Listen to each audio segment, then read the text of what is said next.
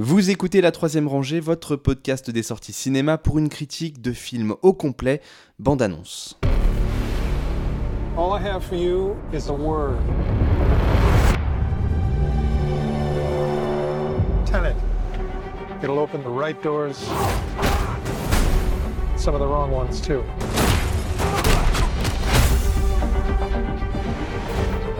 Use it carefully.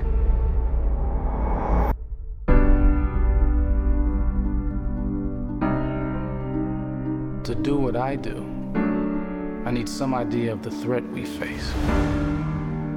As I understand it, we're trying to prevent World War III. I'm not saying Armageddon here. No. Something worse. Tenet, film de Christopher Nolan avec John David Washington, Robert Pattinson, Elizabeth Debicki, Kenneth Branagh, Michael Caine évidemment, Clémence Poésy et Aaron Taylor Johnson. Un film de science-fiction de Christopher Nolan où on va s'amuser un petit peu à avancer et reculer dans le temps, on vous en dit pas plus. Mais ce que je peux vous dire tout de suite, et c'est un petit warning au cas où vous n'avez pas vu le titre dans l'épisode, on spoil à fond, donc si vous voulez pas être spoilé en nous écoutant parce que vous n'avez pas vu le film ou quoi ou qu'est-ce, vous pouvez éteindre maintenant.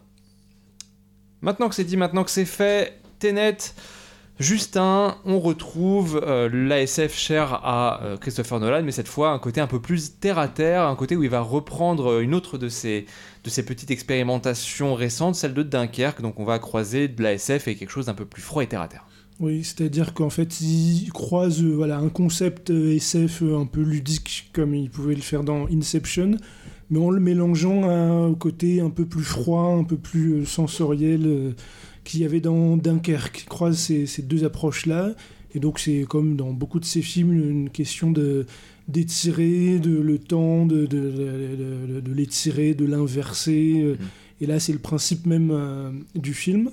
Et donc, ce que je trouve intéressant, c'est que moi, je- ce que j'aime bien avec Nolan, après que le résultat soit réussi ou pas, on en discute, mais c'est qu'ils se servent de, euh, des succès passés qu'il a pu avoir et des moyens qu'on lui octroie grâce à ces succès-là pour euh, tenter des, choses. Quoi. Donc là, euh, le film, euh, effectivement, il y a une première partie qui est. je suis en- James Bond, donc c'est vraiment une, construction à la une première moitié à la James Bond, mais avec un côté toujours assez mystérieux, c'est-à-dire on a un personnage qui traque des objets venus du futur qui peuvent être inversés, qui peuvent, qui peuvent avoir une réaction physique inversée. Et il va, ça va aller de manière proportionnée euh, dans les démonstrations de, ce principe. Et ce que j'aime, ce qui est intéressant, c'est qu'eux, ils, font ça dans, dans sa narration. Donc du coup, il n'y a pas, même si la, bande-annonce vend des moments euh, spectaculaires, mais ça l'est, ça l'est, mais sans l'être tant que ça. C'est-à-dire qu'ils font chaque, euh, chaque principe d'inversion dans, dans sa narration. Je pense à une scène de poursuite dans l'autoroute où c'est, à partir du moment où on a eu une explication, on a à peu près compris de quoi il retourne cinq minutes avant, et c'est là où on va avoir euh, la vraie scène spectaculaire euh, sur ce principe de l'inversion, mais toujours en restant dans un côté terre à terre de, de, film d'espionnage euh, tel qu'il veut, tel qu'il veut le faire.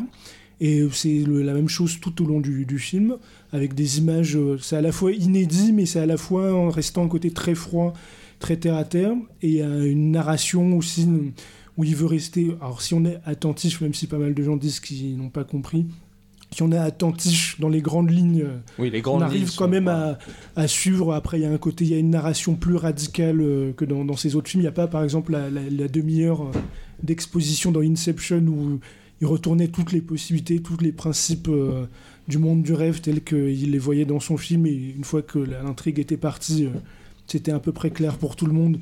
Là, euh, il préfère garder un côté froid, très euh, hard science en quelque sorte, euh, tout au long du film. En fait, moi, ça m'a. C'est une sorte de version pour ceux qui l'ont vu. C'est une sorte de version euh, à la sauce blockbuster avec le même aspect froid, mais d'un film de SF euh, un peu méconnu à petit budget qui était sorti au début des années 2010, qui s'appelle Le Primeur, où il y avait ce côté.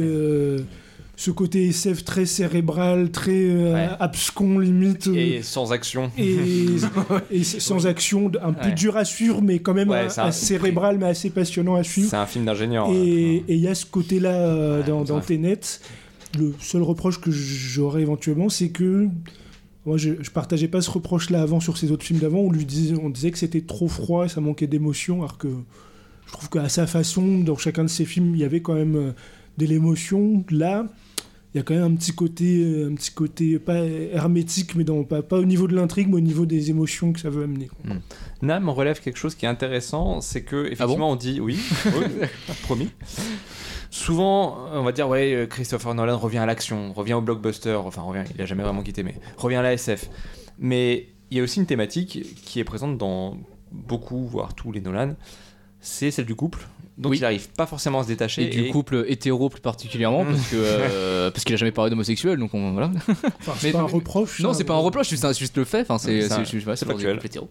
Mais euh, mais oui, en fait, mais en fait, il y a- il y, a beaucoup de ces films où de ces personnages sont euh, caractérisés par euh, leur couple ou l'absence de leur couple ou leur couple qui marche plus ou qui marche pas ou euh, il y a un conjoint qui est plus là, il y a un conjoint qui est mort, bref, Euh, toujours un truc comme ça. Et là, dans ce film, bah en fait, il se sert de ça pour caractériser le méchant. Euh, qui est méchant parce qu'il fera parce qu'il bat sa femme et que, il est, et que les deux sont malheureux en couple et du coup c'est le méchant. Il, va, il, va, il va pas tuer un homme de main ou, euh, ou un animal, non, il, il est pas sympa avec sa femme et à part ça c'est vrai que le méchant est pas trop caractérisé le méchant il veut détruire le monde parce que euh, Parce qu'il est russe. qu'il est méchant Euh, Parce qu'il est russe. voilà il y a un mais du, mais du coup je trouve que cette thématique dans ce film là ne marche pas trop Mm. et euh, ça malheureusement ça donne aussi au film un côté qui est très euh, manichéen pour un film de d'espionnage c'est quand même assez euh, assez étonnant. C'est à dire qu'au début du film on a quand même bah, une euh, une espèce de, ouais, de, machination souterraine avec un symbole, le mot Tenet qui doit être prononcé, puis au bout d'une demi-heure, on, l'oublie totalement, et, euh, et tous les gentils restent gentils, et les méchants sont méchants, et alors que normalement, enfin, au minimum, dans un film d'espionnage, t'as au moins une personne qui va se réveiller être un agent double, ou qui va retourner sa veste au dernier moment. Ouais. Là, pas du tout. Après, on, on retrouve peut-être la structure, comme disait Justin, d'un James Bond, euh, Oui. où il n'y a Parce- pas besoin forcément d'avoir. Ah non, il y a Parce que la première partie, prend contact avec la femme du méchant, le méchant Oui, oui. est un peu jaloux, soupçonneux. C'est James, c'est James Bond. Oui, c'est c'est du James- c'est du James Bond, oui. Mais, euh, mais, mais au final, il n'y a pas de. Parce que tu vois, par exemple, le. le- Par exemple, un, un des clichés aussi des films de. Non, d'espionnage, c'est que le personnage principal se fait manipuler. Qui pense faire quelque chose et en fait non. Et euh, je pense que ça aurait été pu être intéressant pour ce personnage, le personnage principal qui, malgré être un, un agent, un tueur Ah, et qui fait des actions, il, même il- un- il essaie de sauver des gens tout le temps, tout au long du film, tu vois. Mais au final, il, t'apprend qu'il se fait plus ou moins manipuler, mais en fait, la seule manipulation qu'il y a, c'est le principe temporel, c'est-à-dire que bah, de toute façon, tout ce qui s'est passé, c'est déjà passé. Donc, euh, en fait, il a aucun choix à faire dans le film. Tout, a, tout c'est, déjà produit.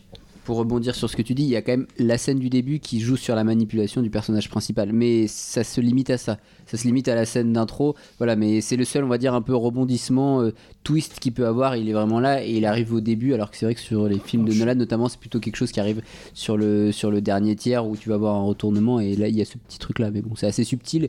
Et au final, ça marche pas, pas mal, je trouve. Enfin, Ouais. d'ailleurs, la, la scène du début et, et ce petit non, retournement. le- Clément, toi qui, es, toi qui es un petit peu fan, connaisseur de, de James Bond, est-ce que tu as ressenti la Hum. vibe James Bond? Alors bah, moi je me suis demandé si en fait je voyais pas suffisamment de films en ce moment pour vraiment penser que c'était un James Bond parce que j'ai vraiment l'impression que ça collait très bien à un James Bond donc je suis plutôt rassuré que vous avez vous avez eu pensé ce truc là parce que je me suis demandé si c'était pas moi c'était pas mon, mon biais en me disant mince je vois pas beaucoup de films d'action en ce moment et est-ce que tous les films ressemblent à James Bond ou je de vois des ses James Bond partout. C'est une de ses influences. mais, mais c'est clair que, bah, le- mais surtout, le- en plus, le choix, des, le choix des paysages, des lieux où ils vont, le fait qu'ils passent de pays en pays, le méchant il est sur un yacht. Il y a une James Bond il a une il y a, une fille dans le film.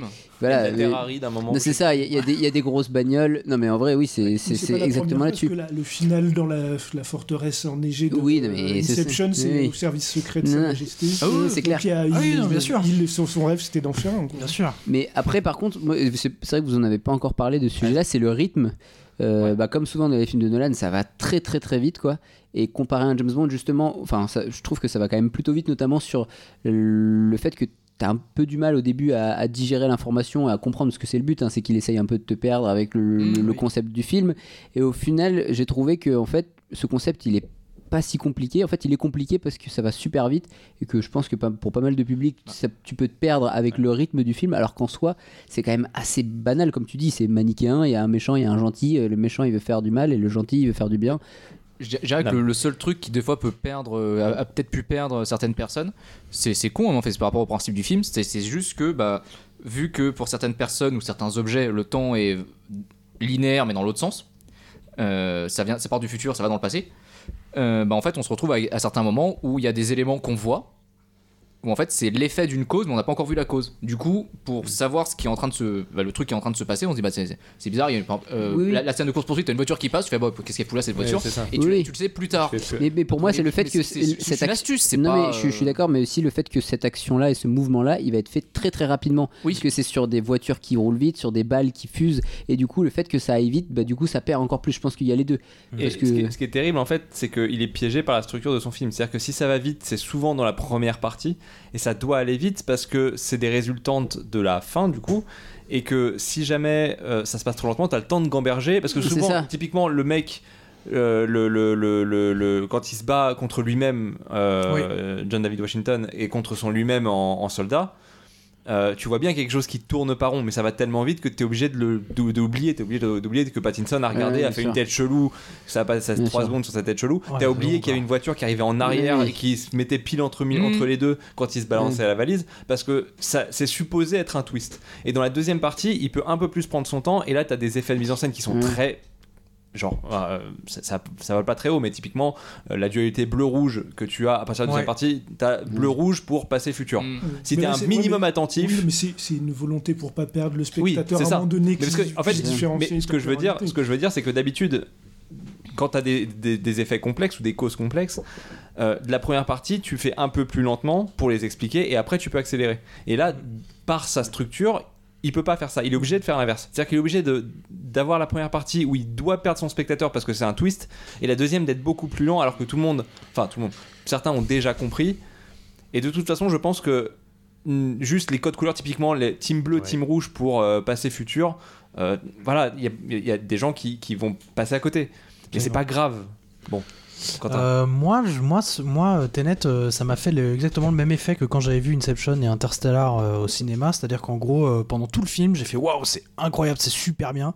Pendant vraiment tout le film, j'étais comme ça. Sauf dans le dernier quart où j'en ai marre. Je trouve que c'est juste indigeste et qu'il y a 4 ou 5 lignes temporelles en même temps et que au bout d'un moment, c'est juste chiant. Et euh, mais par contre, en sortant de la salle, j'ai fait ouais, bah en fait, c'était pas ouf. Je trouve qu'il y, a- il y a un. Ça s'appelle l'effet Aronofsky chez moi. Ouais, ça, ça marche aussi. Mais En fait, il y a un truc que, que- que j'ai trouvé. euh, En fait, j'ai j'ai un peu réfléchi à ça. Et en fait, c'est tout simplement parce qu'il n'y a pas d'histoire. Le film raconte rien. En fait, le film raconte juste le fait que euh, il y a un dispositif qui permet de d'inverser des objets et donc d'inverser le temps et que euh, il faut éviter une guerre.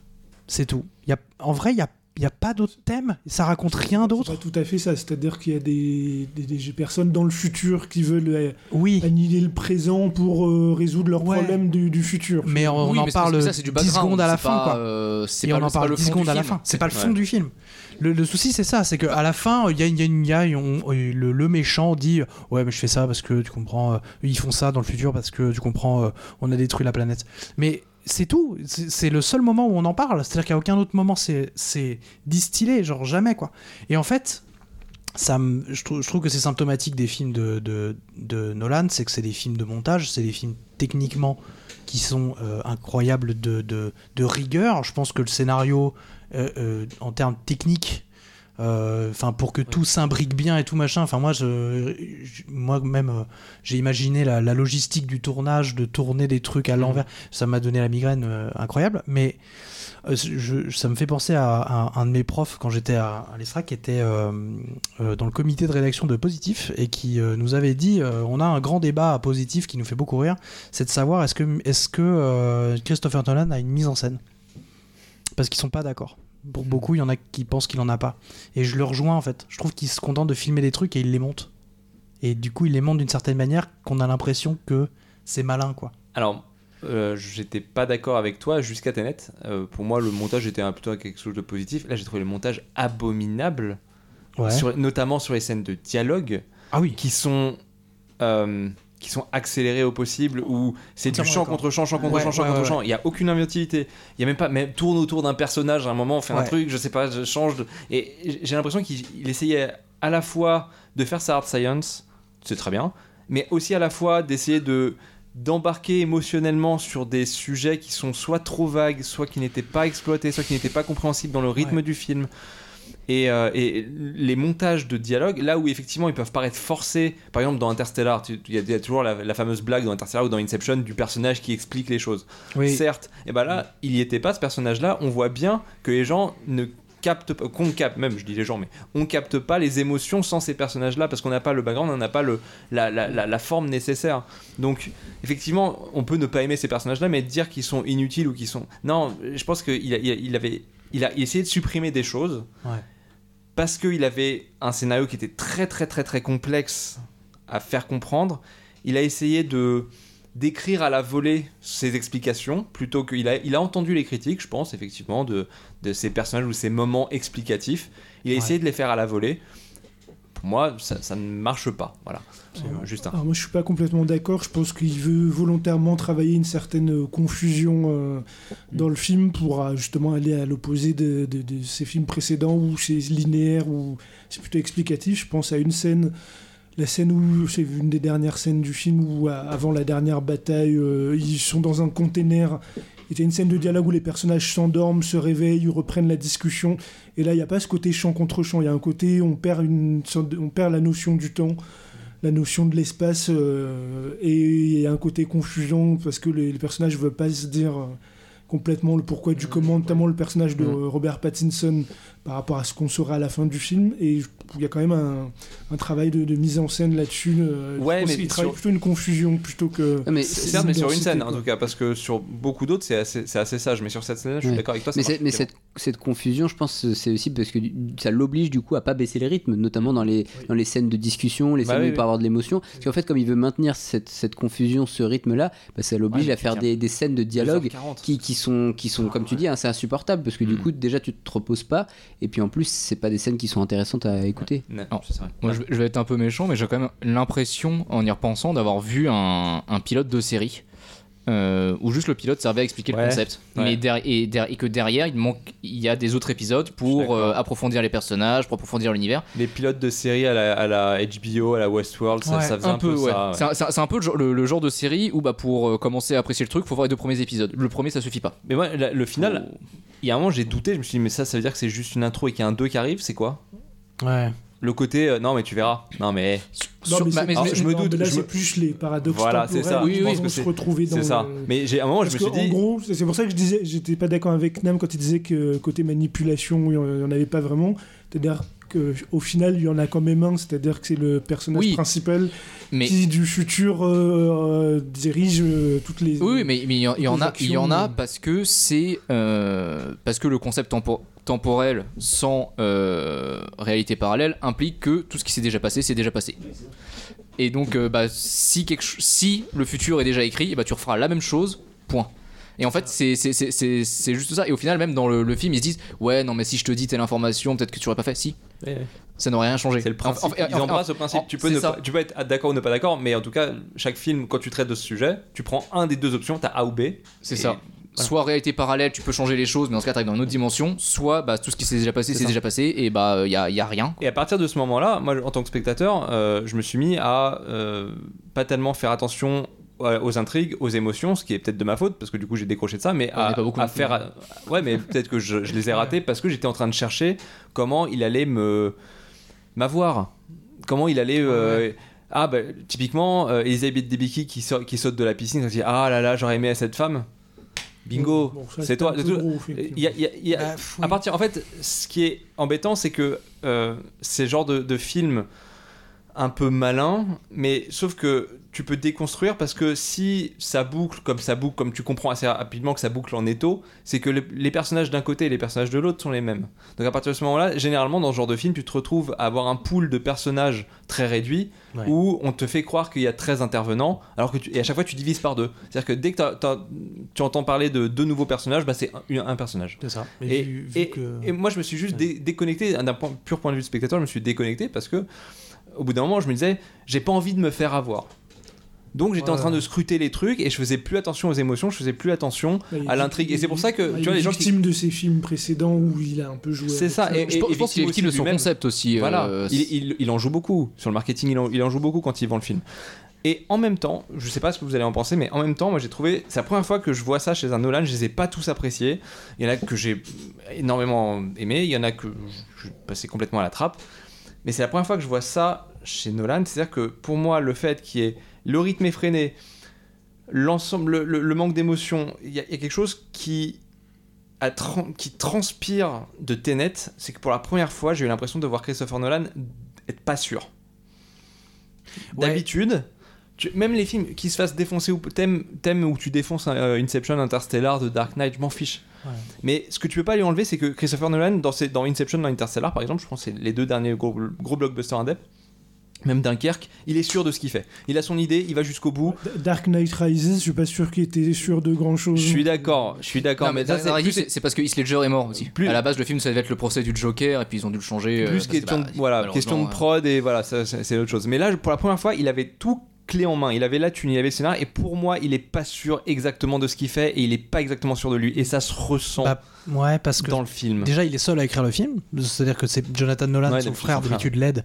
Et euh, là, il est, enfin l'aide où il collabore en tout cas tous les deux. Après, il est pas là, tout seul. hein, Non, mais il est pas tout seul, tout seul. mais- en gros, euh, moi, ça m'a fait, le, ce qui m'a fait me dire ça, c'est justement le rythme effréné et le fait que dès qu'on commence à avoir un bout d'explication, on dit non, non, attends, attends, t'arrêtes pas sur les détails, t'arrêtes pas sur les sur les paradoxes. Parce que dès que tu t'arrêtes sur les paradoxes, tu dis mais attends, euh, pourquoi ils vont faire un truc alors qu'il y a quelqu'un qui l'a déjà fait, du coup ça sert à rien de le faire. Et en fait, ou, ou alors mais comment ça se fait que personne ne voit une, une voiture qui roule à l'envers Enfin, il y a beaucoup, il y a, en fait, Ouais. il- on pourrait s'arrêter sur plein d'incohérences et lui, euh, assez, euh, assez euh, malinement, entre guillemets, euh, se, joue la carte du rythme effréné pour justement qu'on n'ait pas à se poser ces questions-là. Hmm. Maintenant, euh, il y, a, il y a pas mal de, de trucs dans le film où, euh, euh, parenthèse, où par exemple, dès qu'on se met à parler de, de, de- de trucs à l'envers ou qu'il se passe des choses à l'envers, la musique se met à l'envers. Ouais. Euh, c'est juste comme ça. Parenthèse, la musique, je l'ai trouvé très bien d'ailleurs. Je, je- je l'ai En fait, moi, je l'ai je aimé en fort, me c'est disant, euh, ça, ça va tomber, enfin, les, les, les, les, les- ça va, être, ça va être critiqué forcément parce ouais, que. mais c'est- c'est bien qu'il pousse c'est son concept, quoi. que du Zimmer quand même qui arrive à te mettre quelques gimmicks en tête. Là, je suis d'accord, mais j'ai Après, encore, encore se faire des ennemis en Après, disant ça. donc. moi, ce film, après, bon, c'est peut-être c'est peut-être la cause, la faute du cinéma dans, dans lequel j'étais. C'était le MK2 Odeon, pas le nommer. Mais le son était très fort, ça m'a cassé les oreilles. C'était ouais. horrible. Bah, Dunkerque, quand je l'avais vu à l'époque, euh, pareil, euh, les oreilles, euh, c'était n'importe quoi. Là, ça va, je l'ai vu au Méliès à Montreuil, le son était pas fort, c'était très bien. Clément, peut-être une. Non, non, je, on va s'arrêter là, je crois. Sinon, un dernier point, parce que j'aime bien aussi, c'est qu'il arrive à quand même fabriquer des images un peu euh, inédites. Alors là, ça se voit moins dans ce film-là, mais je pense à une scène lors de la, du final un peu spectaculaire, la grande attaque finale. Il y a une explosion d'un bâtiment, je crois qu'on Ouais, l'a voyé dans en haut et en bas. Voilà, c'est-à-dire qu'on a un bâtiment qui explose et, en inversé et en temps réel. Ah non, mais euh, L'image est. euh, les- la logistique d'effets spéciaux, de Sachant montage qu'il et n'utilise pas de euh, numérique, donc c'est du dur. Donc je- Non. Je je suis désolé, mais je viens de penser à un truc. Euh, bah, dans cette scène, il y, a un- il y a un type qui est à côté d'un mur et le mur se reforme sur sa tronche. C'est un truc qu'on voit dans Doctor Strange. La fin de Doctor Strange, c'est ça en fait. C'est euh, tout- toute, la, toute la ville qui, euh, qui est détruite, qui se reforme avec des gens qui se Non, retrouvent euh, pigeons dans des trucs. et Marvel tout. a inventé le cinéma. Non, mais je dis pas que Marvel a inventé le cinéma, je dis, je dis- je dis juste que dans ce. Il s'énerve, il s'énerve. Calmez-vous, calmez-vous. En tout cas, c'est. Malheureusement, ça ça a déjà été vu. En tout cas, cette scène-là, avec cette espèce d'i- d'immeuble qui se construit déconstru- dans le même plan. euh, Par contre, il y a des effets numériques Ouais. dans le film. hein, euh. Non, mais en fait, vu qu'il lui, là, utilise le minimum. euh, Ouais, mais il y en a. Non, mais il y a- il y a au moins du compositing. Ouais. il y a au moins du compositing. Mais en tout Ah. cas, mais je crois que c'est une maquette hein, sur cette scène-là. euh, Sûrement, mais il y en a nécessairement, quoi. Ouais. C'est obligé. Bon, on a fait le tour. Alors, un truc qui est très intéressant, on, a, on s'est fait un peu chier euh, pour ce podcast, pour cette émission, c'est que si vous repassez notre audio à l'envers, euh, ça, ça ressemble à rien. Ça, on n'entend rien. Voilà, merci beaucoup pour Tenet. Euh, que dire de plus si- Sinon, j'ai- je sais pas ce qui. En fait, je sais pas ce qui va en rester de celui-là. Parce que je. Ça fera comme Inception, on, on l'oubliera euh, bah, dans. dans- non, c'est pas vrai. Inception. On l'a oublié. Non. Inception, le truc est sorti, on a dit waouh, c'est incroyable, c'est un concept de ouf, Ils plus personne n'en ressorti- parle. Ils l'ont ressorti cet été, vu qu'il y avait confinement, il n'y avait rien en salle, c'est reparti. Oui, mais il a pas. il- pour moi, Inception n'a pas du tout. Pour moi, Inception, c'est devenu un mème. hein. Non, mais ça a marqué la pop culture. Ça- c'est resté. Je que c'est son film. Si on fait abstraction des Batman, c'est son film que, que les gens retiennent le plus. hein. Oui, alors c'est son film que, à, à l'échelle de Nolan, mais je trouve que Ah, euh, non, quand, non. Inception est sorti, il y a eu le truc de waouh, c'est incroyable, Après, on n'avait jamais film vu de ça moins avant. de 10 ans à. Je pense qu'au niveau du grand public, c'est resté Ouais, quand si, même. quand même. Il y a. S'il y en a bien que je dirais qui est. Je vois pas la patte qu'il a pu vo- avoir euh, sur le cinéma. on verra sur Moi, c'est- je, je- je serais curieux cependant de voir quelqu'un qui euh, trouve euh, Tenet euh, génial, magistral. Euh, Carrément. et qui- voilà, je, je serais curieux de- de- de- d'avoir cet avis. Merci beaucoup pour vos avis. La troisième rangée, c'est votre podcast bi-hebdomadaire sur les sorties cinéma du moment. Critique, analyse, débat, quiz, coup de cœur, films méconnus et invités de marque. Vous pouvez nous écouter sur iTunes, Castbox, Podcast Addict, SoundCloud, Deezer, Spotify et n'importe quelle application de podcast. Abonnez-vous également à nos comptes Twitter et Facebook pour ne rien rater de nos nouveaux épisodes et de nos annonces. Bonne écoute et bon film.